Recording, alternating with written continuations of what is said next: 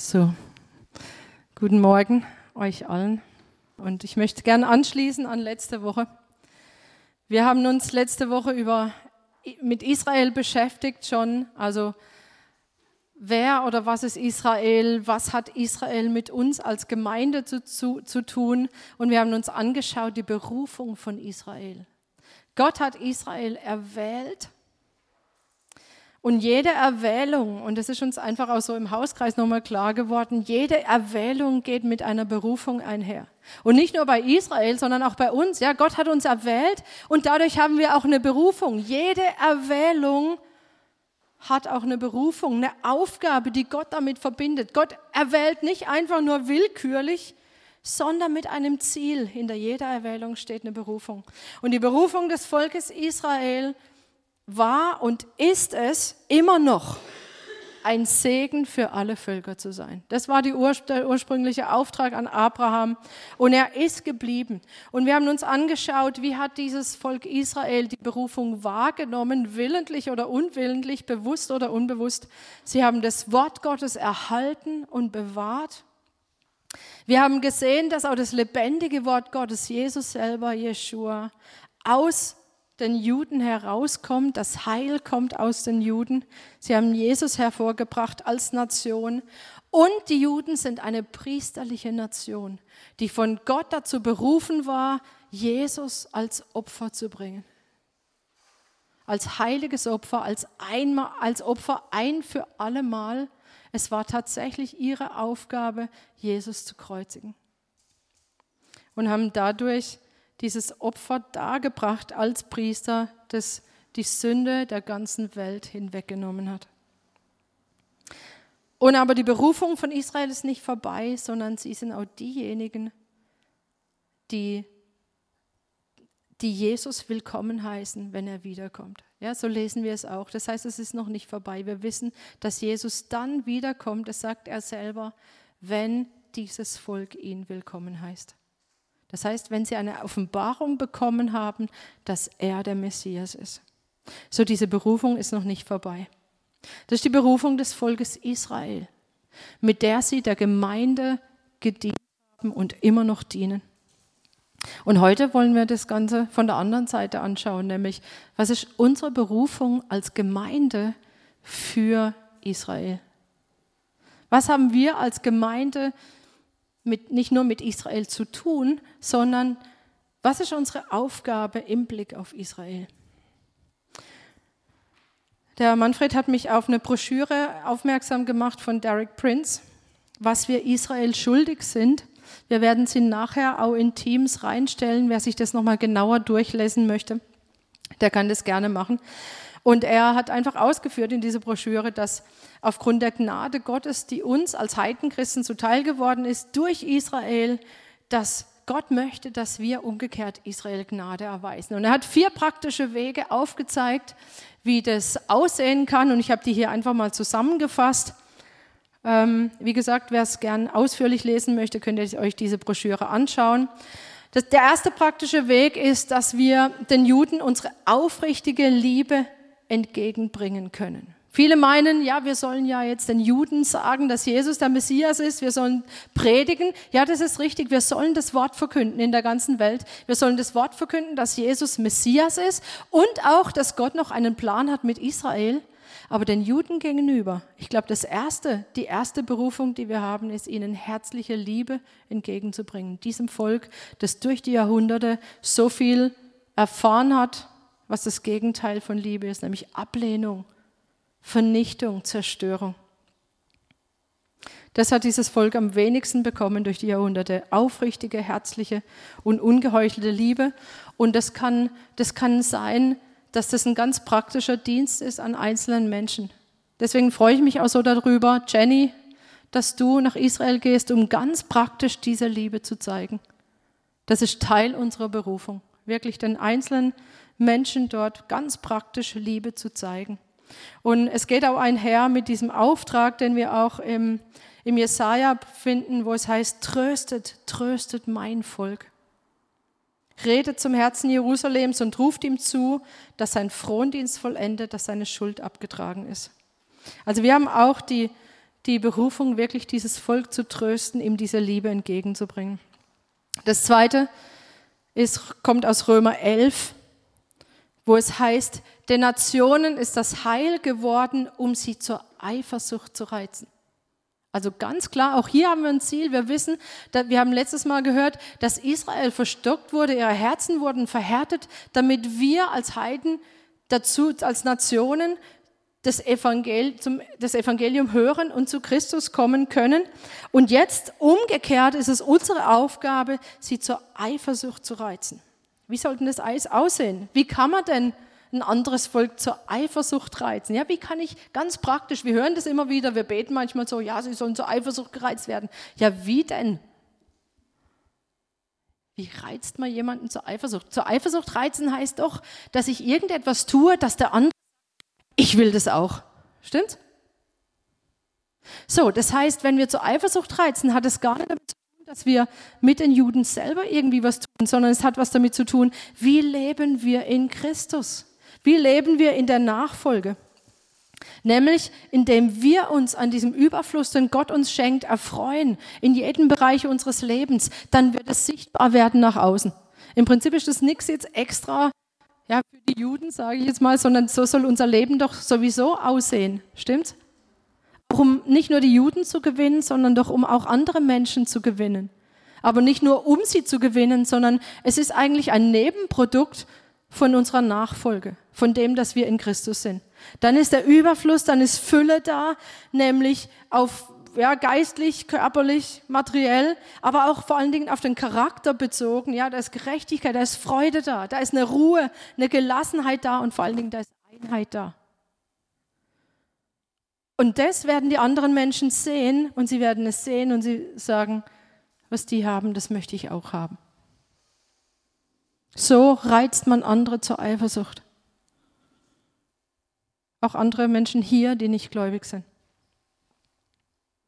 Und diese zwei Dinge, so Liebe zeigen und so Eifersucht reizen, sind ganz individuelle Dinge, die mit unserer Nachfolge zu tun haben. Und dann gibt es aber zwei weitere Dinge, die wir so ganz konkret tun können. Nämlich das eine ist, für Israel zu beten. In Psalm 122 heißt es, er bittet Heil für Jerusalem. Er bittet Heil für Jerusalem. Das heißt, wir können konkret für Israel beten. Die Frage ist, wie beten wir? Wir können im Wort Gottes nach Zielen für Israel suchen. Wir können nicht einfach irgendwas beten. Also wir können schon, aber ja, wenn wir im Willen Gottes beten, dann schauen wir, was hat Gott für Pläne in seinem Wort. Und das werden wir uns heute auch anschauen, was er für Pläne hat. Und dann können wir für die Erfüllung dieser Ziele beten. Das ist unsere Aufgabe als Gemeinde.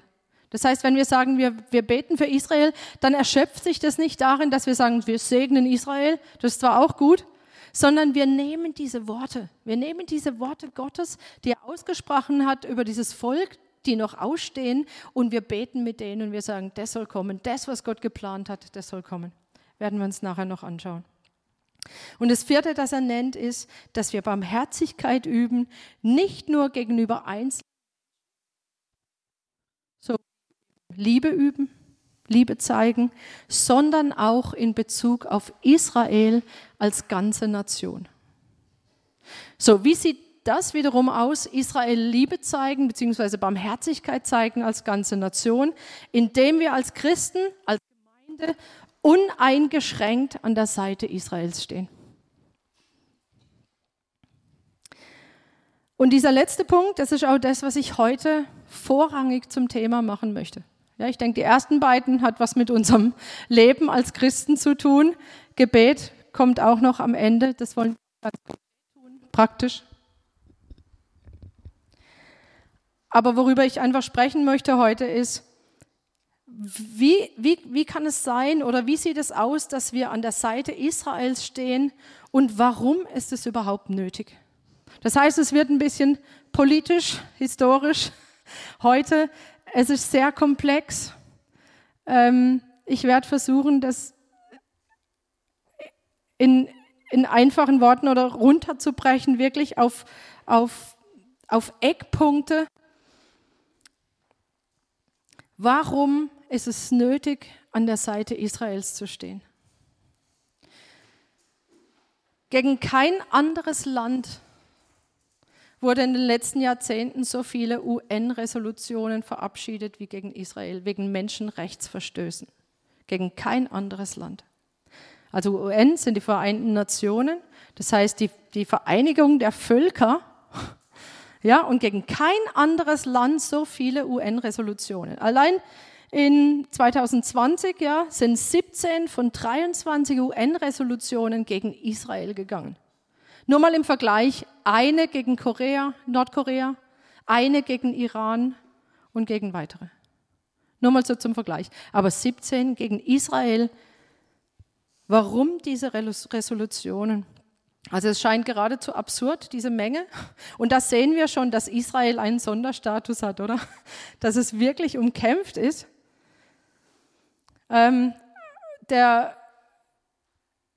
Leute, also die, die Leute nicht nur in Israel sagen, dass das Ziel dieser einseitigen Verurteilung, Verurteilungen es ist, den jüdischen Staat zu kriminalisieren oder zu dämonisieren sogar. Dass man sagt, Israel hat einen Sonderstatus, besonders schlimm. Warum diese Resolutionen? Weil Israel von den meisten Nationen völkerrechtlich als Unrechtsregime dargestellt wird, eingestuft wird, wirklich als kriminelle Besatzungsmacht ja, die durch die Staatsgründung 1948 die Palästinenser vertrieben hat, ihnen ihr Land geraubt hat, ja, und dann nicht mal in den Grenzen der Staatsgründung geblieben ist, sondern im Sechstagekrieg von 1967 ja noch weitere Gebiete dazu gewonnen hat, das was das heutige Israel ist, und diese palästinensischen Gebiete besetzt hat, also den Gazastreifen, das Westjordanland, die Golanhöhen und vor allen Dingen Ostjerusalem mit dem Tempelberg. Ne? Und Israel auch diese nicht aufgibt, obwohl die ganzen Völker, die UN darauf drängt, dass sie diese Gebiete wieder aufgeben. Und so oder seither wird Israel gebrandmarkt, ja, auch von der UN, und der Hass der Völker auf Israel wird geschürt dadurch. Ja, und bis auf ganz wenige Nationen, die traditionell an der Seite Israels stehen, ganz voran natürlich die USA ja, die fest an der Seite und uneingeschränkt an der Seite Israels stehen. So, diese Dinge, die hier genannt werden, was Israel getan hat durch die Staatsgründung, die sind natürlich wahr, das werden wir uns anschauen, ja. Aber wenn wir uns ein Urteil bilden wollen und wissen wollen, was unsere Position sein kann, auch in diesem ganzen Konflikt, unser Blick auf Israel als Gemeinde, dann geht es nicht nur darum, den ganzen Konflikt politisch anzuschauen oder politisch die Lage zu beurteilen. Also so, wie lässt sich dieser Nahostkonflikt völkerrechtlich beurteilen? Wem gehört das Land? Wem steht es eigentlich zu? Wer war da vorher und wem sollte es eigentlich gehören? Das ist also für uns nicht die Position, sondern für uns ist es wichtig als Gemeinde, wir müssen auf die Prophetien im Wort Gottes schauen. Wir müssen schauen, was sagt das Wort Gottes, welchen Plan offenbart Gott mit Israel. Und dann haben wir die Möglichkeit, damit übereinzustimmen. Weil wenn es Gottes Pläne sind und wir Gott folgen wollen, dann bleibt uns eigentlich nichts anderes übrig, als zu sagen, Gott, wir stimmen mit dir überein und so wollen wir auch für Israel beten. Das heißt, bei allem, was wir jetzt, was wir jetzt auch sprechen, könnt ihr jetzt eine Entscheidung für euch treffen und sagen, ich kann das einerseits jetzt humanistisch, völkerrechtlich beurteilen, rein aus menschlicher Sicht das fair finden oder unfair finden. Oder ich kann sagen, das ist Gottes Souveränität, es ist Gottes Erwählung mit einer Berufung, es sind Gottes Pläne und ich stimme damit überein. Diese Entscheidung hat jeder von uns zu treffen. Ein Großteil der Prophetien auf Israel hat sich schon erfüllt. Es gibt ein ganz spannendes Buch. Ähm, wo ähm, ein Bibellehrer die, diese ganzen erfüllten Prophetien äh, auf Israel erklärt, erläutert, würde jetzt zu weit führen, die alle aufzuzählen. Ich habe versucht, einfach so die wichtigsten herauszunehmen, die uns zeigen, wie Gott mit seinem Volk vorgegangen ist. Und wie gesagt, viele davon haben, sie sich, haben sich schon erfüllt. Und ich habe einfach nur ein paar beispielhaft ausgewählt, die diese Eckpunkte ähm, berühren, die heute noch von Relevanz sind für diesen ganzen Konflikt, der da im Nahen Osten ist. und der natürlich uns dann auch in eine bestimmte Position bringt, an der Seite Israels zu stehen oder eben nicht. Und ich möchte zurückschauen, wie hat das Ganze denn begonnen mit diesem Land? Ja, wann hat es angefangen mit diesem Land? Und natürlich gehen wir wieder zurück, wie letzte Woche auch, zu Abraham. Als Abraham auszieht, Gott hat ihm den Auftrag gegeben, auszuziehen in ein Land, das er ihm zeigen wollte. Das heißt, es war nicht ursprünglich Abrahams Land. Ja? So, dann geht er dahin und dann sagt Gott zu Abraham, 1. Mose 13, 15, denn das ganze Land, das du siehst, dir will ich es geben und deinen Nachkommen für ewig. Für ewig steht da. Das heißt, dieses Land Kanaan, wir wissen, das ist Kanaan, das ist etwa die Größe vom heutigen Israel ungefähr.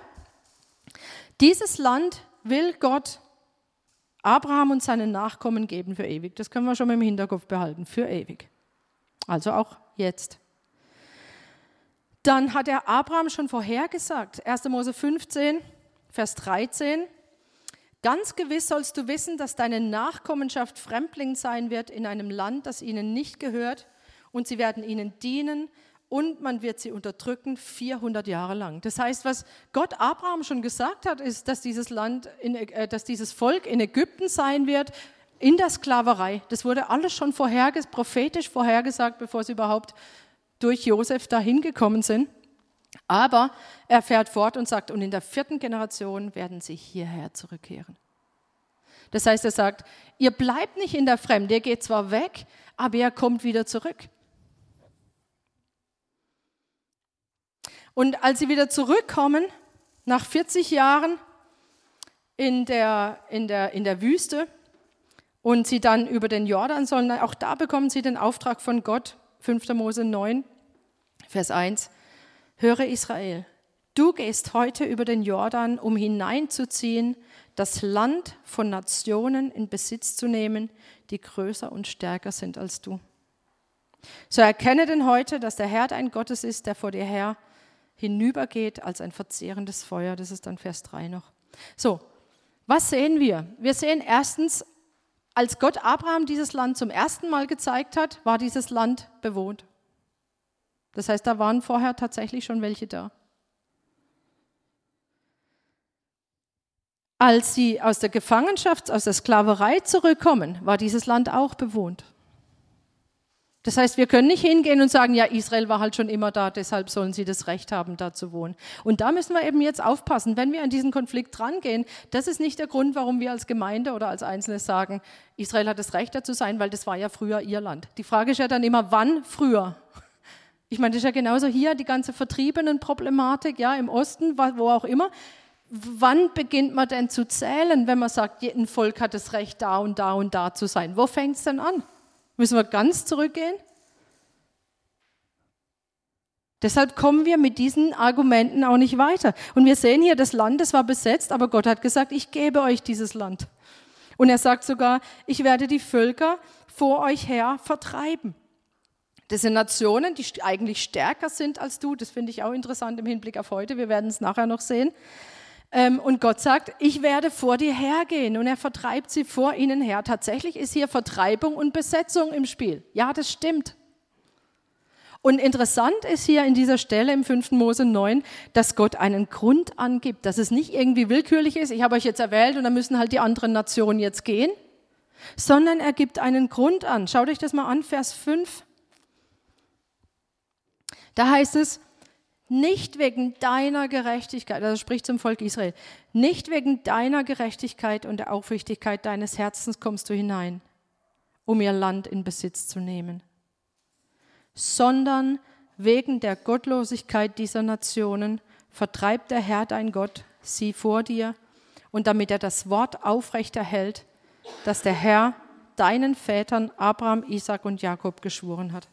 Das heißt, hier gibt Gott sogar einen Grund an, müsste er nicht. Macht er aber.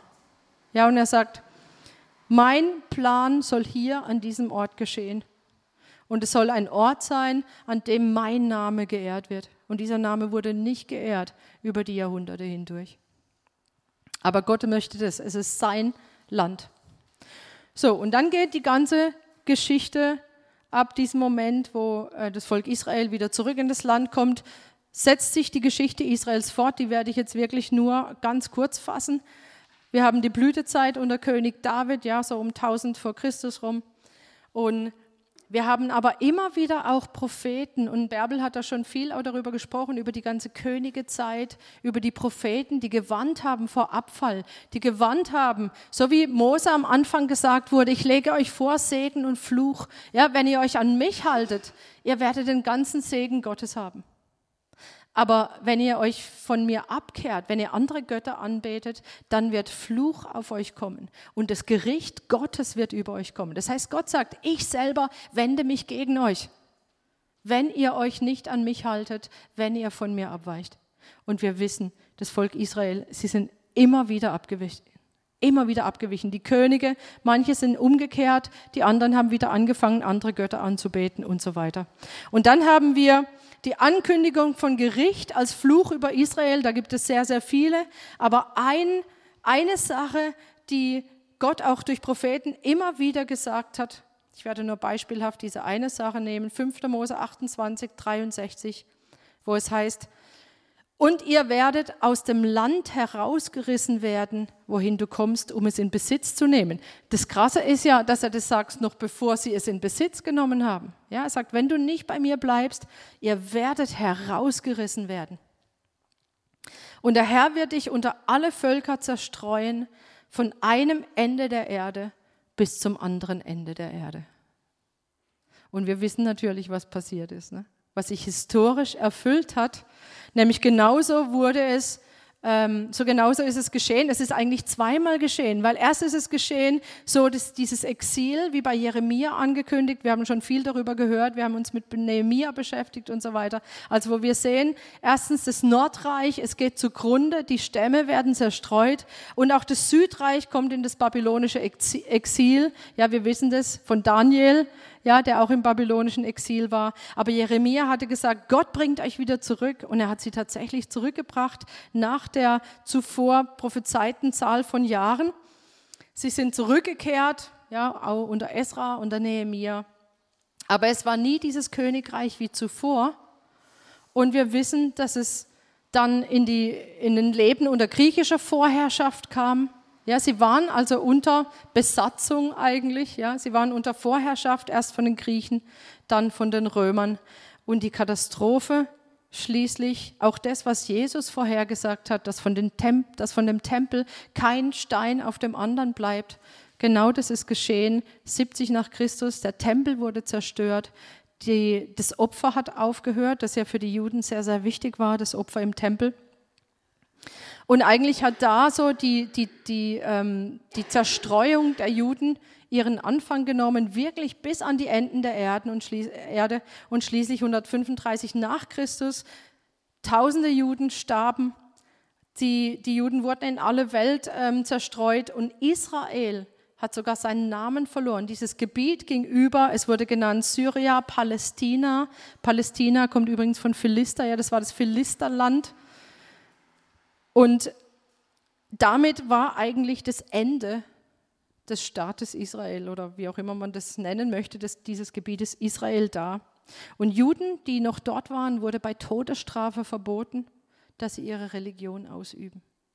Das heißt, die Juden waren mehr oder minder ausgelöscht von Jerusalem und von, von diesen ja, von diesem Gebiet. Es gab noch einen Rest von Juden in Galiläa und an der Mittelmeerküste. Also es ist nicht so, dass alle Juden weg waren, aber es war nicht mehr Israel so, wie es ursprünglich in dem Reich gedacht war. Das Außergewöhnliche und die Hand Gottes darin, und ich glaube, das müssen wir unbedingt sehen, dass trotz dieses Gerichts, das Gott selber über Israel gebracht hat, ja, das müssen wir auch sehen. Ja, nicht einfach feindliche Kräfte, die da jetzt die, ähm, das Volk Israel vertrieben haben oder die Juden vertrieben haben in die Welt, sondern Gott selber hatte seine Hand da drin. Und er hat gesagt, ich will sie zerstreuen in alle Welt, aber ich werde sie nicht vernichten. Ich werde dieses Volk nicht vernichten, weil das hat er den Vätern versprochen. Und wir lesen Jesaja 45, 17, wo es heißt, Israel findet Rettung in dem Herrn, ewige Rettung. ihr werdet nicht zu Schanden und nicht zunichte werden in alle Ewigkeiten. Das ist auch was, was wir wissen müssen. Ja? Das, Volk, das Volk wird niemals ganz vernichtet werden. Und eine Sache, die immer wieder auch ähm, genannt wird, auch von Historikern, ist eigentlich diese, dieses Phänomen, dass dieses Volk wirklich zerstreut ist in alle Welt und trotzdem nicht so assimiliert, dass sie in anderen Völkern aufgegangen wären. Das wäre normal gewesen, das ist normal bei anderen Völkern. Aber die Juden, sie haben, sie haben ihr Erbe bewahrt und sie sind nicht in anderen Völkern aufgegangen. Das ist eigentlich ein Wunder. Aber für mich ist es einfach die Erfüllung dieses prophetischen Wortes. Das heißt, auch hier sehen wir, dass das besonders ist.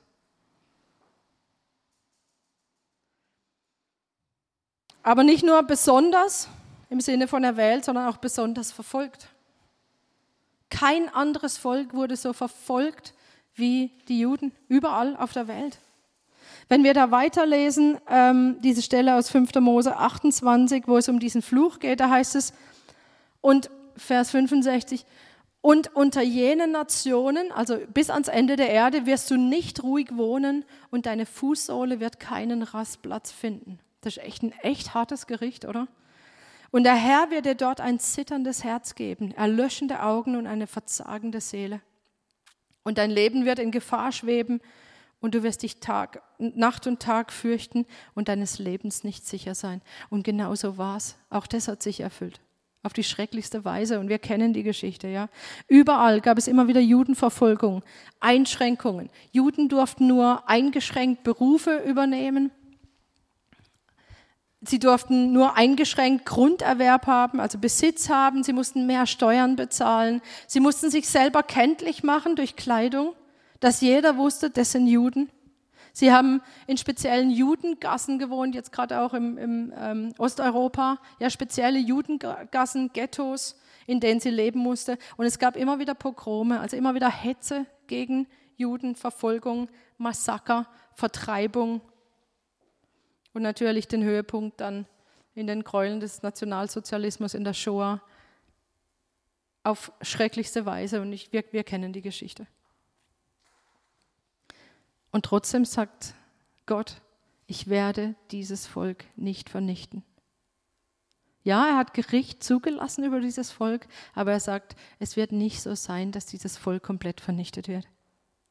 Und Gott sagte schon den Propheten voraus, selbst die, die, die, die gesagt haben, diese ganzen schrecklichen Dinge werden über dieses Volk kommen, sagt er, es wird nicht bei der Zerstreuung bleiben, sondern Gottes Gnade bleibt, die Gnade, die er den Vätern geschworen hat, sie bleibt und er wird sie zur Ruhe bringen. Also er sagt ihnen voraus, dieses Gericht, sie werden keinen Rastplatz finden, aber es kommt die Zeit, da wird Gott dieses Volk zur Ruhe bringen. Und die eine Ruhe ist mal, dass er sie in dem Land zur Ruhe bringt, dass sie nicht mehr umherwandern, dass sie nicht mehr in der Zerstreuung sind. Jesaja 14,1. Denn der Herr wird sich über Jakob erbarmen und Israel noch einmal erwählen und wird sie in ihr Land setzen. Eine andere Übersetzung sagt, auf ihrem Land zur Ruhe bringen. Und nicht auf einem Land, sondern auf ihrem Land. Oder Hesekiel 11, so spricht der Herr, ich werde euch aus den Völkern sammeln und euch aus den Ländern zusammenbringen, in die ihr zerstreut worden seid, und ich werde euch das Land Israel geben. Und Gott legt sich fest, er sagt, ich werde euch auf ja, auf ihrem Land, also sie, er wird sie auf ihrem Land zur Ruhe bringen. Ich werde euch das Land Israel geben und kein anderes Land. Das Interessante ist ja, dass seit dem 16. Jahrhundert, als man gesehen hat, dass die Juden eigentlich nirgends willkommen waren, dass die Juden eigentlich überall nur diskriminiert und verfolgt wurden, dass man versucht hat, den Juden irgendwo ein Plätzchen zuzuweisen, dass sie die anderen nicht mehr stören oder wo sie für sich sein können. Und es gab wirklich die abstrusesten Vorschläge, ja, also seit dem 17. Jahrhundert, erst sollten sie auf eine Insel in den West Indies, ja, damit sie weggesperrt sind für alle Zeit auf irgendwelche Inseln oder nach Südamerika irgendwo in südamerikanisches Land oder nach Australien, ja, also möglichst abgeschottet gab es immer noch, gab es immer wieder Überlegungen. Aber mich wundert nicht, dass es nicht geklappt hat. Warum? Weil Gott gesagt hat, ich will sie in ihr Land setzen. Ich will sie zurückbringen. Ich will euch das Land Israel geben. Das Problem natürlich, Israel, das, was heute Israel ist, war bewohnt. Palästina. Da lebten Palästinenser. Und es ist klar, dass die Leute nicht einfach gesagt haben oder die Vereinten Nationen dann gesagt haben, ja, kein Problem, dann geht halt dahin zurück. Das war ja ein Problem. Im 19. Jahrhundert hat dann die zionistische Bewegung angefangen, zionistisch. Zion, wissen wir, steht für Jerusalem. Und es war völlig klar, dass die Juden, wenn sie irgendwo hingehen, nur an einen Ort gehen können, nämlich da, wo sie herkamen, nach Israel, nach Jerusalem. Nur das angestammte heilige Land und Jerusalem waren denkbar, um auch wieder Opfer einzusetzen, ja, um weiterzumachen mit dem, was Gott den Juden eigentlich aufgetragen hatte. Und ähm, ich werde jetzt nicht die ganze Geschichte, wie das weiterging, erzählen, auch des Zionismus, aber ab Ende des 19. Jahrhunderts beginnen die Einwanderungswellen. Auch wenn es da noch keinen israelischen Staat gab, aber Leute haben angefangen, besonders aus Osteuropa, wo sie besonders verfolgt wurden, haben die Juden angefangen, nach Israel zu ziehen, in kleinen Wellen, ja, um sich dort wieder anzusiedeln. Und so auch zu flüchten vor dieser schrecklichen Verfolgung. Und dann im 20. Jahrhundert, Mitte des 20. Jahrhunderts, nach dem Zweiten Weltkrieg, geschah wirklich dieses Wunder, von dem Gott aber ja, von Anfang an geredet hatte. Nach dem Zweiten Weltkrieg haben die Vereinten Nationen eingewilligt, dass die Juden in, das, also in dieses Gebiet des heutigen Israel zurückkehren können. Und sie haben Palästina oder sie wollten Palästina aufteilen. Ja, also sie hatten das so im Sinn, das, was heute auch diskutiert wird, eine Zwei-Staaten-Lösung. Sie haben gesagt, wir schränken dieses Gebiet ein. Ein Teil bleibt den Palästinensern, also ein Teil von Palästina soll für die Palästinenser sein und ein Teil soll aber den Juden gewährt werden, damit sie dort einen Ort haben, an dem sie leben können. Das Problem bei der ganzen Sache, Jerusalem, der Tempelberg, war bei diesem Gebiet für die Juden nicht dabei. Und für die Palästinenser war das undenkbar. Das heißt, die, arabische, die arabischen Staaten oder von arabischer Seite wurde dieser UN-Teilungsplan, also der wurde von sämtlichen von der UN beschlossen, ja, 1947, und sie haben ihn abgelehnt. Die arabische Seite hat ihn abgelehnt. Israel hätte ihn akzeptiert, damit sie erstmal überhaupt in dieses Land hineinkommen. Aber die arabische Seite hat ihn abgelehnt, weil sie gesagt haben, nein, wir wollen Palästina für uns. Und die Juden, sie sollen nicht hierher kommen. Und sie haben ihn abgelehnt und trotzdem entsteht am 14. Mai 1948 der Staat Israel als Nationalstaat des jüdischen Volkes. Sie haben die Unabhängigkeit erklärt. Sie haben dieses Gebiet in Anspruch genommen, das die UN ihnen zugeteilt hatte. Für diese Gebiete haben sie die Unabhängigkeit erklärt und haben den Staat Israel ausgerufen. Gegen den Willen der arabischen Völker.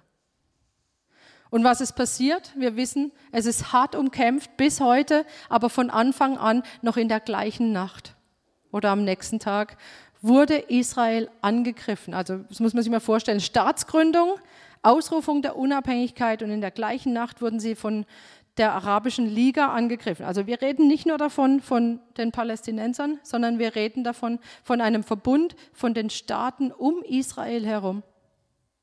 Libanon, Syrien, ja, also wir, mehrere Staaten haben sich eins gemacht und haben Israel angegriffen. Und im Zuge dieser, dieses Angriffs, der eigentlich bei dieser Übermacht der feindlichen Heere hätte für Israel schrecklich ausgehen müssen, sehen wir, Israel schlägt die anderen, schlägt die Armee zumindest zurück also sie, sie haben das nicht einfach eingenommen. Ich werde es jetzt natürlich sehr kurz fassen. Es ist auch ein längerer Krieg geworden, aber im Zuge dieses Palästina-Krieges wurden, ähm, mussten 800.000 muslimische Araber das Land verlassen. Im Gegenzug wurden aber auch etwa gleich viele Juden aus den arabischen Ländern vertrieben und sind zurückgekommen nach Israel. Aber was auch passiert ist, dass sie sogar einen größeren Teil noch durch diesen Krieg dazu gewonnen hatten, Israel, als ihnen eigentlich von der UN-Teilung zugesprochen wäre.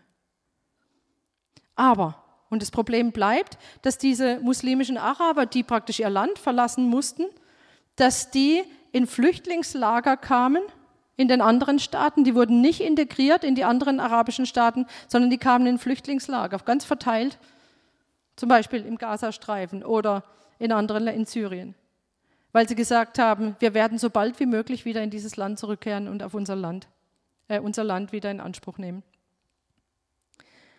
Und, und diese leben zum Teil in Slum-ähnlichen, ähm, unter Slum-ähnlichen Bedingungen. Ich weiß nicht, wer schon Bilder gesehen hat aus dem Gazastreifen. Also das ist ja teilweise noch wie, wie ein Flüchtlingslager, ja. Natürlich auch ausgebaut, aber Sie leben unter wirklich teilweise menschenunwürdigen Be Bedingungen, weshalb auch dieser Ärger und dieser Hass der Palästinenser immer mehr angeheizt wird und sie sagen, wir wollen zurück.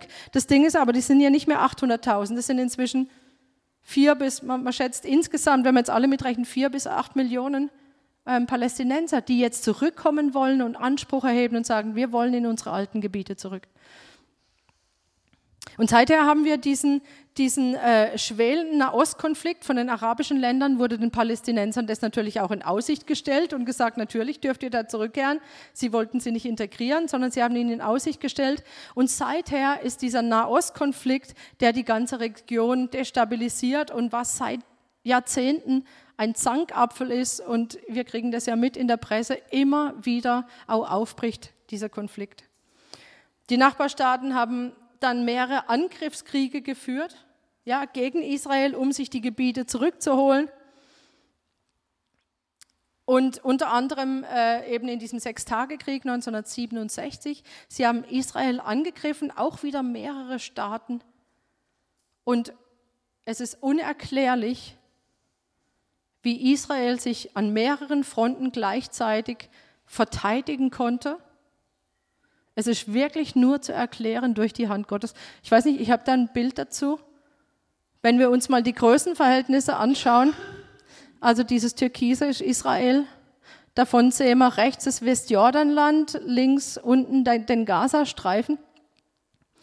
Und das sind die, die dunkelgrünen sind die Länder, die sich an dem Krieg gegen Israel beteiligt haben. Und jetzt schaut euch mal die Größenverhältnisse an. Also nur um mal um, um eine Idee zu bekommen. Und die, die hellgrünen drumherum, das sind weitere Mitglieder der Arabischen Liga, die wiederum die anderen Länder unterstützt haben. Wie kann das sein? Ja, es gibt natürlich bestimmte Faktoren, das könnte man jetzt historisch aufdröseln, das werde ich jetzt hier aber nicht tun. Aber was im Zuge dieses Sechstagekrieges passiert ist, ist das Spannende. Also nochmal, Israel wurde angegriffen, die hätten sich von sich aus die Gebiete nicht geholt. Aber im Zuge dieses Sechstagekrieges hat Israel nicht nur den Angriff abgewehrt, sondern hat im Gegenzug weitere Gebiete besetzt, so wie das heutige Israel auch aussieht. Ein bisschen mehr Sinai haben sie inzwischen zurückgegeben. Aber das heißt, sie haben das Westjordanland besetzt, das rote hier, Gazastreifen, die Golanhöhen und sie haben vor allen Dingen Ostjerusalem und den Tempelberg besetzt. Und es ist bis heute unter israelischer Besatzung. Golanhöhen haben sie annektiert und deshalb ist auch die ganze Welt in Aufruhr. Und seither sagt die ganze Welt, die UN und daher auch die ganzen Resolutionen, ihr müsst diese Gebiete, die euch nicht ursprünglich zugesprochen waren, ihr müsst sie zurückgeben. Also Tempelberg, Ostjerusalem, Golanhöhen, Westjordanland, Gazastreifen. Sie hatten bei diesem Krieg noch die Sinai-Halbinsel auch erobert, die haben sie dann an Ägypten zurückgegeben. Aber die anderen Gebiete haben sie nicht zurückgegeben. Warum nicht? Weil sie erstens für sie wichtig sind, auch zum Schutz. Und weil Gott gesagt hat, das ist euer Land.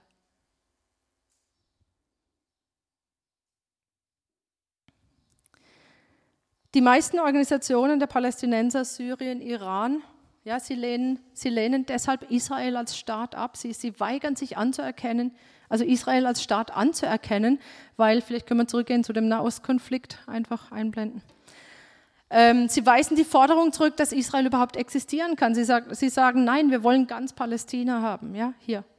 Wir wollen Israel nicht haben. Das heißt, sie erkennen Israel nicht an. Sie erkennen natürlich Jerusalem schon gleich gar nicht als Hauptstadt an, aber sie erkennen auch Israel als Staat nicht an. Einige, was interessant ist, ist, dass in den letzten 10, 15 Jahren einige der, der arabischen Staaten, die da ursprünglich dabei waren, angefangen haben, Israel das Existenzrecht zuzugestehen und sie haben angefangen, diplomatische Beziehungen auch mit Israel zu haben. Also da zeichnet sich ein Wandel ab seit dem arabischen Frühling. Aber es sind natürlich noch genug Nationen, die sich absolut massiv gegen Israel stellen. Und immer wieder gibt es bewaffnete Auseinandersetzungen zwischen Israelis und Palästinensern, ja, über die ganzen Jahre hinweg, sogenannte Intifadas, das sind diese, diese palästinensischen Aufstände gegen Israel und Angriffe der Hisbollah von Libanon aus und aber auch eben der Hamas. Hamas ist die terroristische Organisation ähm, der Palästinenser, ja, die auch Israel immer wieder mit Raketen angreift. Und so haben wir es auch erlebt vor drei Wochen, ist noch gar nicht so lange her, am 10. Mai als die Hamas über 3000 Raketen auf Israel abgeschossen hat und natürlich Israel zurückgeschlagen hat. Ja, Israel hat zurückgeschlagen. Und das Interessante dabei ist, also ich werde jetzt auch nicht diesen Konflikt aufdröseln, ich möchte euch aber hinweisen auf ein, äh, auf ein, auf ein gutes, ähm, ich habe auf YouTube einen Vortrag gesehen von Jürgen Bühler, der ist der Präsident der Internationalen Christlichen Botschaft in Jerusalem und er hat so ein bisschen erzählt, wie das war. Also der lebt da ja auch und ähm, zeigt einfach auch diesen Konflikt auf, was passiert ist und auch wie ja, die, wie, wie in der Politik reagiert wurde. Also wenn euch das interessiert, ich werde nachher auch den Link auf Teams einstellen. Das ist sehr, sehr interessant, einfach so aus erster Hand das auch zu hören. Und was er gesagt hat, ist, dass nachdem diese Angriffe geschehen sind, das erste, was kam aus Den Haag, ja, vom Europäischen Strafgerichtshof, war eine Ermahnung an Israel, dass sie ja nicht so hart zurückschlagen dass sie sich ja nicht erlauben, Vergeltungsmaßnahmen, Menschenrechtsverletzungen ähm, äh, zu verantworten in dieser Region. Natürlich haben wir in der Presse gelesen, es waren viele Opfer auch auf palästinensischer Seite, wenige Opfer auf israelischer Seite. Ja, und deshalb ist, haben wir auch hier wieder die Reaktion der öffentlichen Presse, dass sie sagen, nicht so hart zurückschlagen. Die, die Israelis haben ja versucht, auch die, die ganzen Strukturen, die terroristischen Strukturen der Palästinenser kaputt zu machen, Tunnelsysteme. Sie haben versucht, militärische Ziele zu treffen. Aber wir wissen auch, und das erzählt der Jürgen Bühler auch ganz eindrücklich, und das lesen wir auch immer wieder, dass sich die Hamas verschanzt in Schulen, in Krankenhäusern und dass sie so versuchen, die eigene ähm, Bevölkerung auch als, eigentlich als, als, als Schutzschilde auch zu nehmen. Warum? Ein Faktor könnte sein, dass sie dadurch Empörung in der Weltöffentlichkeit haben, ja, wenn Zivilisten tatsächlich getroffen werden. Und der Jürgen Bühler sagt aber auch, eigentlich ist das israelische Heer, die Armee, die humanste überhaupt weltweit. Warum? Was machen sie? Bevor sie einen Anschlag machen, hat er erzählt, informieren sie immer den Gegner, dass wo und wann eine Bombe eintreffen wird, sodass sich Zivilisten retten können. Also das muss man sich mal vorstellen, ja, weil das Interesse von Israel ist nicht, die palästinensische Bevölkerung zu treffen. Im Gegenteil, wir viele wissen auch nicht, dass, dass Israel auch finanziell diese Gebiete, die Autonomiegebiete unterstützt und auch infrastrukturell auch Hilfe, Hilfestellung gibt. Und viele Araber arbeiten in Israel, weil es Israel wirtschaftlich gut geht. Und das muss man alles im Hinterkopf haben, was aber oft in der Presse gar nicht so rüberkommt. Also wirklich sehr empfehlenswertes Gespräch oder Interview mit Jürgen Bühler. Vielleicht wollt ihr euch das anschauen, um einfach auch mal eine andere Sicht zu bekommen. Wobei er auch sagt, dass es sehr erfreulich ist, dass in Deutschland zum Beispiel die Presse sich gewandelt hat, ja, dass es gar nicht mehr so israelfeindlich ist und tatsächlich Stimmen da sind in Deutschland, die beide Seiten beleuchten und vor allen Dingen zu Israel auch ähm, stehen. Da kommen wir gleich noch drauf. Also wirklich sehr, sehr interessant. Aber jetzt, wir sehen schon, dieser Konflikt, er ist sehr vielschichtig und man muss schon genau hinschauen. Wir müssen die Pläne Gottes kennen, aber auch genau hinschauen, wie verhält sich Israel. Und der Aufruhr im Nahostkonflikt, der besteht aber nach wie vor mit vielen Nationen. Ja, viele Nationen auf der Welt wenden sich weiterhin gegen Israel. So lassen sich auch die Resolutionen erklären. Und ich fand es so interessant, ähm, ja, auch diese ganzen antisemitischen Demonstrationen, von denen wir in den letzten Wochen gelesen haben, wo sich wirklich weltweit Gruppen formieren, ähm, sei, seien das rechtsradikale Gruppen oder vor allen Dingen auch ähm, radikal ähm, islamische Gruppen, ja, die sich formieren und gegen Israel demonstrieren. Und ich habe Psalm 83 kürzlich gelesen und ich habe so gedacht, ach krass, dieser Psalm, der liest sich wie, wie eine Beschreibung von heute. Ich weiß nicht, ob heute damit gemeint ist, aber wahrscheinlich schon. Ja, prophetisch sind ja oft mehrere Phasen in der Geschichte gemeint.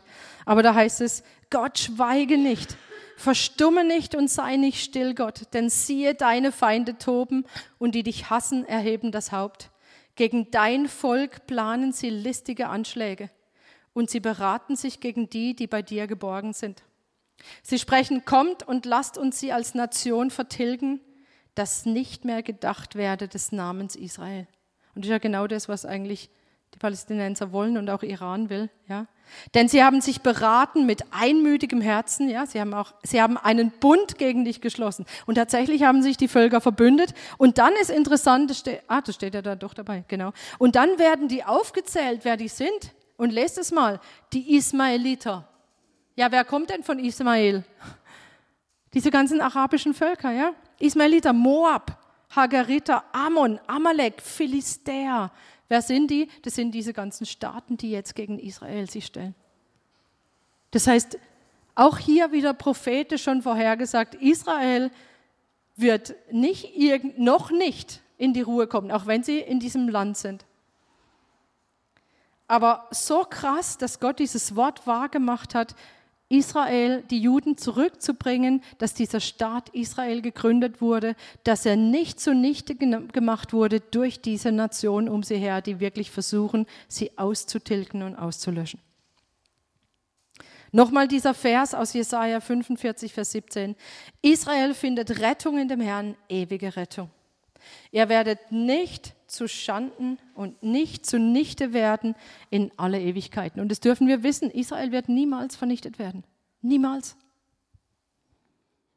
Und noch mehr.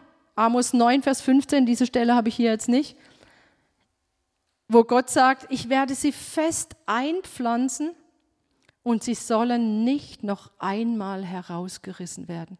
Erinnert ihr euch?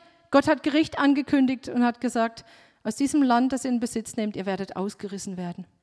Und aber jetzt sagt Gott zu Amos und sagt, sie sollen nicht noch einmal herausgerissen werden. Das heißt, wir wissen, und das müssen wir auch wissen, in diesem ganzen Konflikt, die Juden werden nicht noch einmal aus ihrem Land herausgerissen werden. Das heißt, sie werden nicht deportiert werden, sie werden nicht woanders hingehen und sie werden auch nicht vernichtet werden.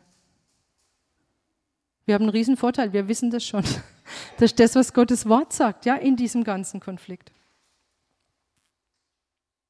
Und ganz ehrlich, also wenn ich nicht schon gläubig wäre, dann wäre das Schicksal, die Geschichte der Juden ein Grund, ja, für mich wirklich zu glauben, weil das ist, das ist menschlich gesehen so undenkbar, was da passiert ist. Auch die Erfüllung dieser ganzen Prophetien. Und es gibt ja diese Geschichte von, haben ja einige von euch schon gehört, von Friedrich dem Großen, ja, wo ihn jemand gefragt, ich weiß nicht mehr, wer es war, hat ihn jemand, äh, er hat denjenigen gefragt und hat gesagt, sag mir einen Grund, warum ich an Gott glauben sollte. Und er hat nur ein Wort, er hat nur eine Sache gesagt und er hat gesagt, die Juden, Majestät, die Juden. Ja? So, wenn wir jetzt aber wissen, dass Israel sowieso nicht zerstört wird, dass Israel sowieso von Gott beschützt wird, dass Israel sowieso von Gott gerettet wird, wieso sollten wir uns jetzt als Gemeinde darum bemühen, äh, für Israel zu beten? Dann passiert es ja eh, oder? Warum sollten wir jetzt an der Seite Israels stehen? Und das ist jetzt ein Punkt, der für mich heute auch nochmal ganz wichtig war oder wichtig ist für uns alle. Warum sollten wir das tun, wenn doch Gott es eh im Blick hat? Weil es nicht egal ist, wie wir als Nation mit Israel umgehen. Es ist nicht egal, weil es geht weiter. Sacharja 12 sagen die Propheten, ich mache Jerusalem, sagt Gott, ich mache Jerusalem zu einer Taumelschale für alle Völker ringsum. Und Taumelschale, was steht, ist äh, ein, ein, Stolperstein, könnte man einfach nur sagen. Also Taumelschale ist nicht irgendwie so ein Becher, wo die drin rum, so habe ich mir das manchmal so vorgestellt, ja, so ein Taumelbecher. Da habe ich gedacht, was soll das sein? Aber eigentlich ist eine Stolperfalle. Also sprich, es ist irgendwas auf dem Weg, wodurch die zu Fall kommen. Das ist damit gemeint. Und es wird, äh, es wird in Bedrängnis, und über Juda, es wird in Bedrängnis geraten zusammen mit Jerusalem. Und es wird geschehen an jenem Tag, da mache ich Jerusalem zu einem Stemmstein für alle Völker. Alle, die ihn hochstemmen wollen, werden sich wundreißen und alle Nationen der Erde werden sich gegen es versammeln. So was Gott vorhersagt, das ist natürlich schon geschehen in der Geschichte, aber das steht auch noch aus, dass noch keine Ruhe da ist für Israel. Deshalb sollten wir uns auch nicht wundern über diesen Auskonflikt. Das wird so schnell nicht vorbei sein. Ja, und wenn jetzt noch Camp David und noch Tralala, noch tausend ähm, äh, irgendwelche Besprechungen sind, da wird es auf diese Weise, auf menschliche Weise nicht zu einem Frieden kommen. Das müssen wir auch wissen. Friedensbemühungen sind gut. Israel bemüht sich um Frieden. Wir sollen mit unseren Nachbarn in Frieden leben. Aber wir wissen auch prophetisch, dass die Völker sich erheben werden gegen Israel und die Nationen der Erde werden sich gegen es versammeln. Und zwar die versammelten, die Vereinigten Nationen. Ja, da klingelt, da klingelt schon. Die vereinigen sich gegen Israel das heißt, wir müssen damit rechnen, dass die Vereinten Nationen gegen Israel gehen. Sehen wir ja auch schon anhand der Resolutionen teilweise.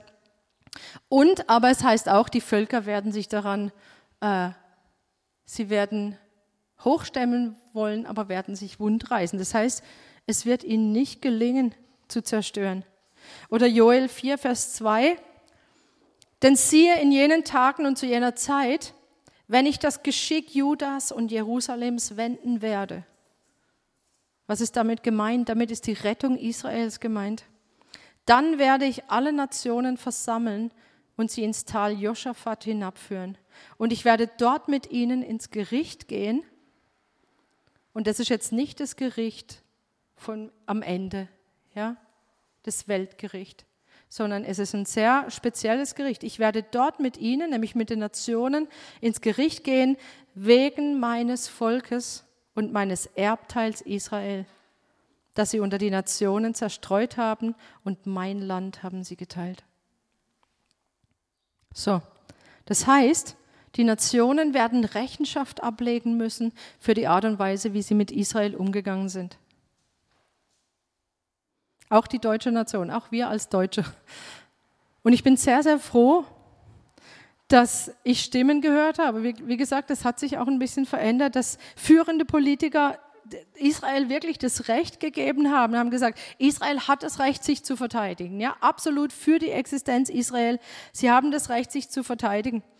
Und interessant fand ich, dass Deutschland sogar, ich habe das nachgelesen, ich habe mir so mal die, ein paar UN-Protokolle angeschaut von den Versammlungen, dass ähm, die Bundesregierung sogar die UN kritisiert hat dafür, dass sie so einseitig gegen Israel gehen. Und das ist echt ein richtiger Hoffnungsschimmer, finde ich, für Deutschland. Ja, und da können wir auch weiter beten in diese Richtung. Ja, Sie haben gesagt, dass die Vereinten Nationen oder die Gremien der Vereinten Nationen in unangemessener Form einseitig kritisiert und ausgrenzt. und dass Deutschland einer unfairen Behandlung Israels in den Vereinten Nationen entgegentritt und definitiv weiter Israels legitime Interessen unterstützen wird.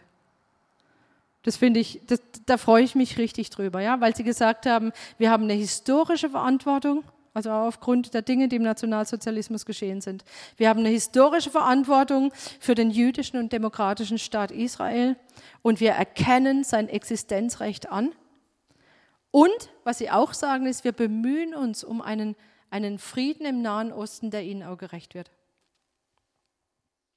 Aber natürlich bemühen sie sich auch um die Zwei-Staaten-Lösung. Das ist nämlich ein favorisiertes Ziel, dass sie sagen, wir wollen zwei Staaten haben, Palästina und Israel nebeneinander. Und es hört sich ja auch gut an, ist ein Kompromiss, hört sich friedfertig an, aber ein Fakt ist, und das müssen wir auch verstehen, dass es den so eigentlich gar nicht geben kann, wie sich das die ganzen Nationen vorstellen.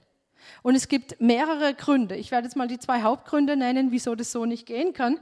Nämlich die Palästinenser unter der Führung der Hamas, also die Hamas hat inzwischen eine führende Rolle und dieser Konflikt vor drei Wochen hat ihnen geholfen, nochmal mehr Respekt in der Bevölkerung zu bekommen. Bisher wird der, wird, werden die Palästinenser geführt von der Fatah, also die, von, von Abbas, aber die, ähm, die Wahlen wurden jetzt abgesagt, weil er hätte verloren. Ja, er hätte verloren und es ist damit zu rechnen, dass die Hamas übernimmt. Das sage ich jetzt einfach mal so. Also wird man sehen, wie sich das jetzt entwickelt. Aber dass die Hamas grundsätzlich das Existenzrecht Israels ablehnt, wie damals bei dem UN-Teilungsplan 1947, sie sagen, nein, mit uns wird es keinen Staat Israel geben. Das heißt, die Zwei-Staaten-Lösung von ihrer Seite schon mal undenkbar, weil sie die Gründung eines Gottesstaates zum Ziel haben, und zwar im ganzen Gebiet von Palästina. Und was haben die auf den Demonstrationen? Ich weiß nicht, wer von euch das in den Nachrichten geschaut hat. Die Demonstrationen auf deutschen Straßen wo sie die palästinensischen Flaggen äh, geschwenkt haben und die Karten Palästinas gezeigt haben. Habt ihr die Karten gesehen? Sie zeigen das ganze Gebiet als Palästina und nirgends existiert Israel auf diesen Karten. Und sie haben gerufen, From the river to the sea, Palestine will be free. Also von das ganze Gebiet.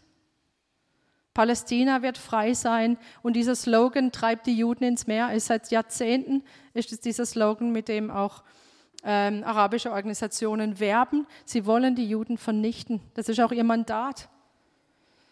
Sie haben den, diesen Wunsch nach der Vernichtung. Es gibt auch Schriften ähm, im Islam von Mohammed sogar selber, die, die das als Auftrag geben, die Juden auszurotten. Und äh, vor allen Dingen gibt es einen, eine, einen Auftrag auch im Koran, das heißt, dass ein Land, das mal unter äh, muslimischer Führung war oder im muslimischen Besitz war, das muss unbedingt zurückerobert werden. Also das kann so nicht belassen werden. Und deshalb kann eigentlich auf, von, von Seite der Hamas kein Interesse am Frieden sein und auch kein Interesse an einer Zwei-Staaten-Lösung. Weil Ziel immer noch, auch vom Iran übrigens, die Vernichtung Israel ist.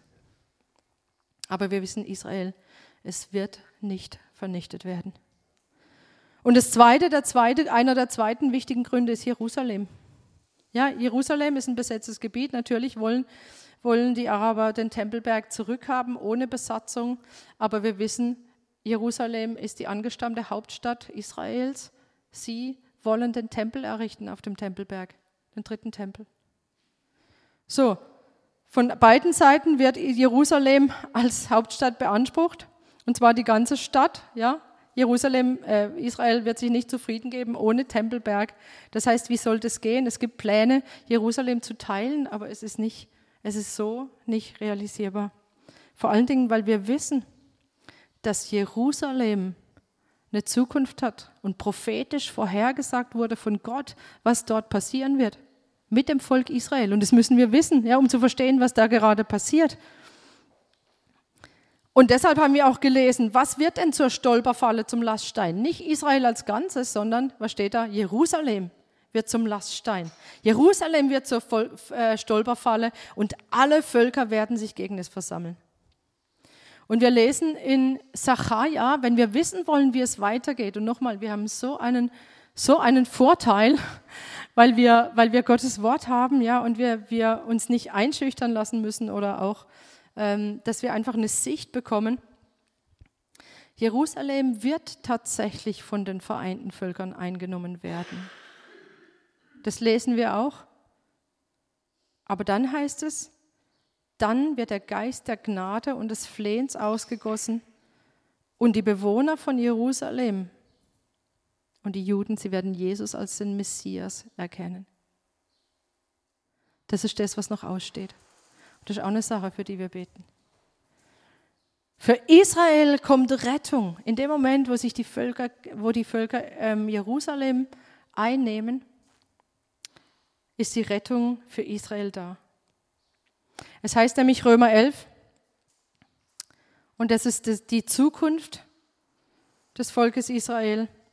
Aber auch jene, wenn sie nicht im Unglauben bleiben, werden eingepfropft werden.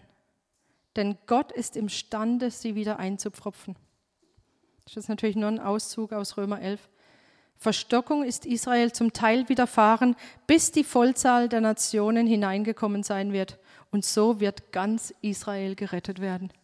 Wie geschrieben steht, es wird aus Zion, Zion ist der Name von Jerusalem, es wird aus Zion der Retter kommen. Er wird die Gottlosigkeiten von Jakob abwenden.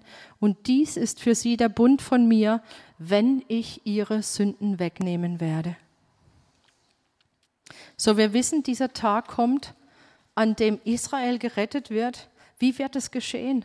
Wir können das nur beurteilen, wenn wir, wenn wir dieses, zum Beispiel den Römerbrief zusammenlesen mit den Prophetien aus dem Alten Testament, wo es heißt, wenn sich die Völker gegen Jerusalem versammeln, Sacharja 12, heißt es, aber über das Haus David und über die Bewohnerschaft von Jerusalem gieße ich den Geist der Gnade und des Flehens aus. Und dann wird was, dann wird was geschehen.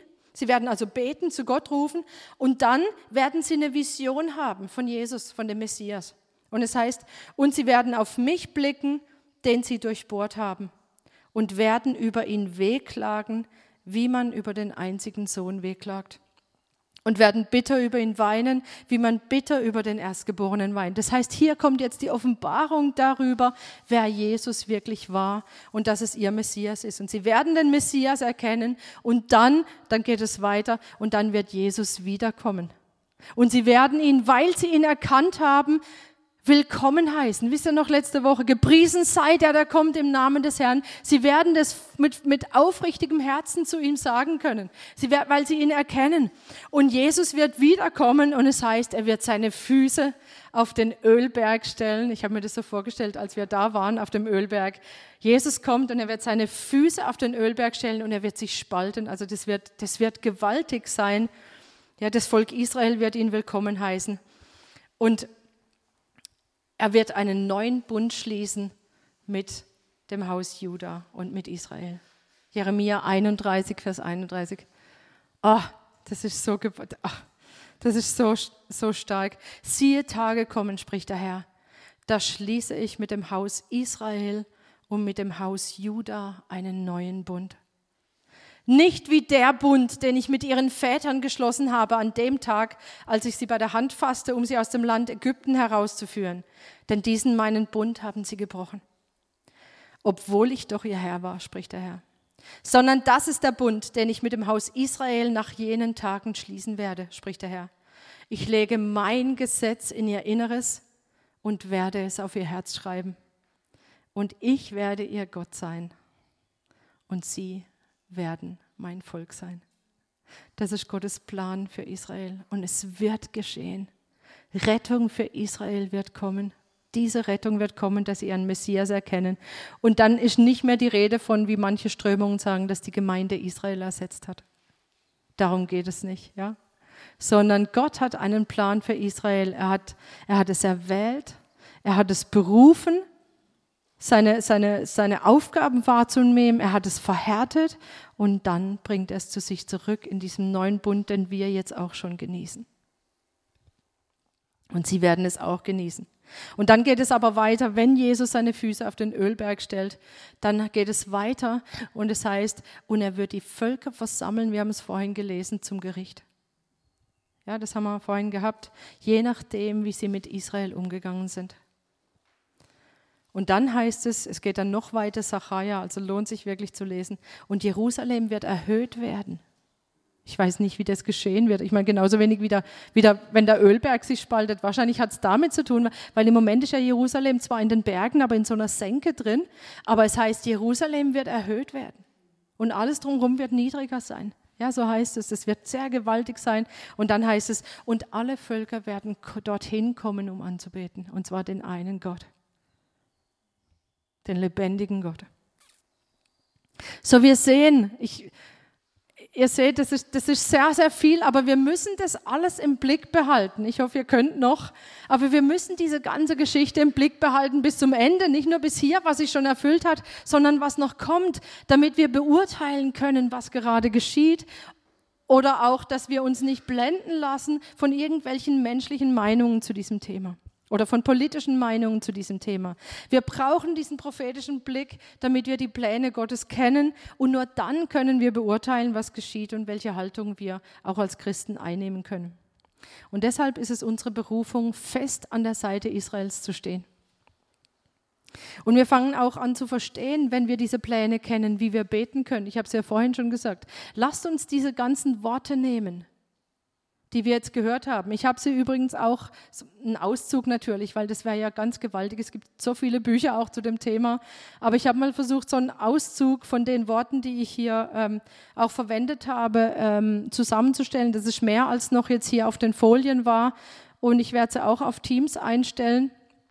Aber er findet natürlich auch sehr viele Gebetslisten, Gebetspläne für Israel, ja, wie man für Israel beten kann. Und es ist wirklich eine Hilfe auch, dass wir das nehmen und tatsächlich unsere, unserer Berufung nachgehen, nicht nur wirklich diesen Stand einzunehmen und sagen, wir stimmen mit den Plänen Gottes überein und stehen an der Seite Israels, sondern auch, dass wir sagen, wir nehmen diese Pläne und wir beten sie, damit sie erfüllt werden.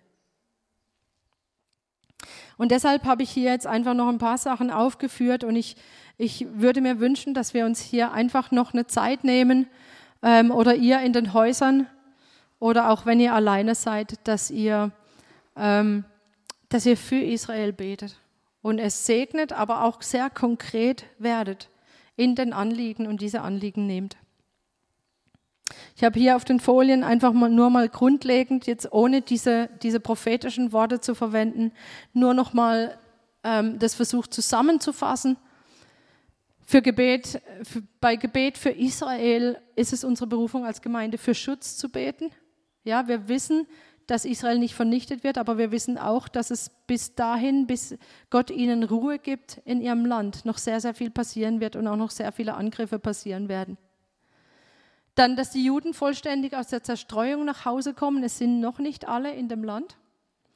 Allerdings werden die Letzten erst kommen, wenn der Messias schon erschienen ist. Dann wird er auch die Letzten noch zurückbringen. Also es ist nicht so, dass erst alle zurück sein müssen, ausnahmslos alle, bis Jesus wiederkommt.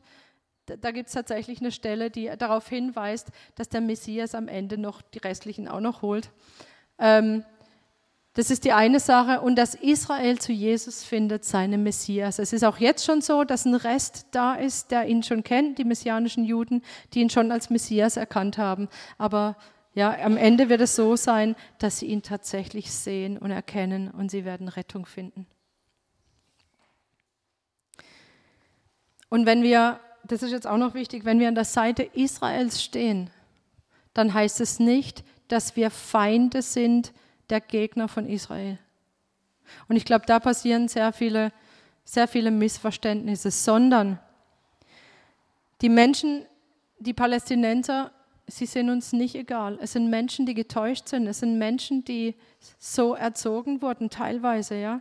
Und wenn unsere Berufung Gebet ist, dann schließen wir diese Menschen mit ein. Deshalb mal die nächste Folie, ja. Wir beten für die palästinensische Bevölkerung, ja.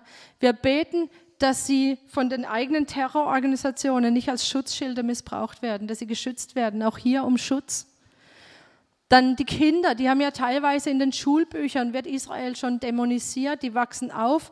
Es gibt eine Geburtenrate, die ist so hoch wie, wie sonst fast nirgends, ja, und Arbeitslosigkeit durch zehn, es rotten sich die jungen Leute zusammen. Also wenn man, wenn man auch mal hört, wer denn diese Aufständler sind, im Moment, das sind überwiegend junge Männer zwischen 12 und 20 Jahren, ja, die, die, die wirklich dagegen äh, gehen, die immer noch mehr Hass, immer noch mehr Hass äh, produzieren durch alles, was geschieht.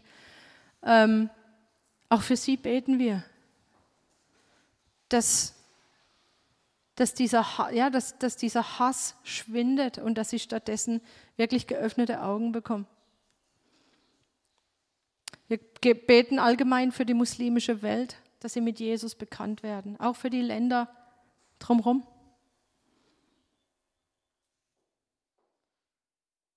Und auch, dass Gottes Verheißungen für die Nachbarländer Israels erfüllt werden. Es gibt ganz spannende, faszinierende Verheißungen über Ägypten, über Syrien, ähm, wie, wo sie am Ende stehen werden. Aber das würde jetzt hier zu weit führen.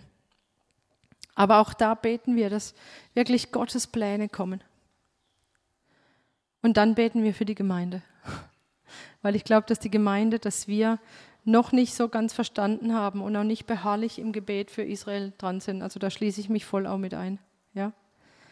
Dass wir wirklich unseren Beitrag an der Wiederherstellung Israels leisten, dass wir im Gebet und an der Seite Israels sind, dass wir umkehren, ja, die Schuld am jüdischen Volk aufarbeiten, gerade wir als Deutsche auch, da wo es nicht geschehen ist, dass wir umkehren, dass wir an der Seite Israels stehen, dass wir neu die Wurzeln entdecken, in die wir eingepfropft sind, ja, dass wir uns nicht erheben über die Juden.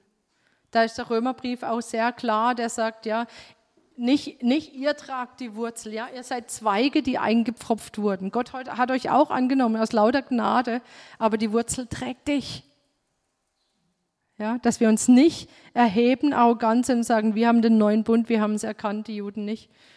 Ja, sondern dass wir da wirklich das entdecken und dass wir, so wie Israel ein Segen für uns war, dass wir ein Segen sind für sie, dass wir sie segnen, dass wir Segen empfangen und dann aber wiederum zum Segen werden für sie auch und gerade durch unser Gebet.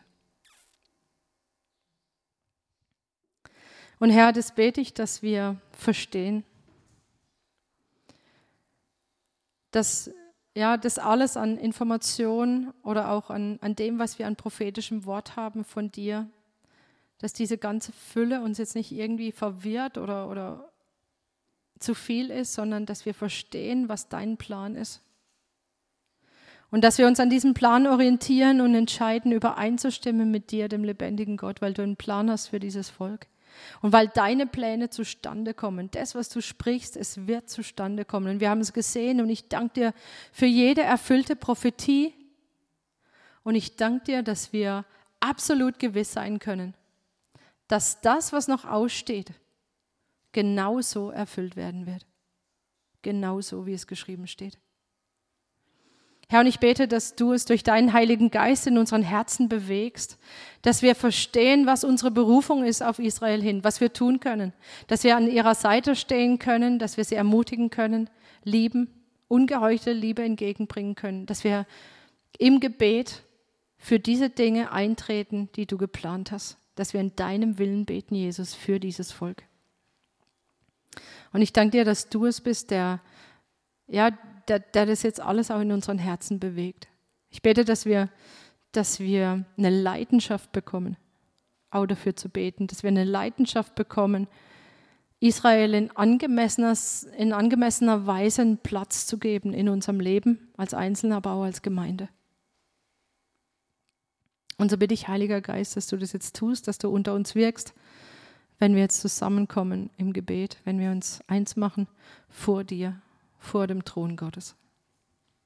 Amen.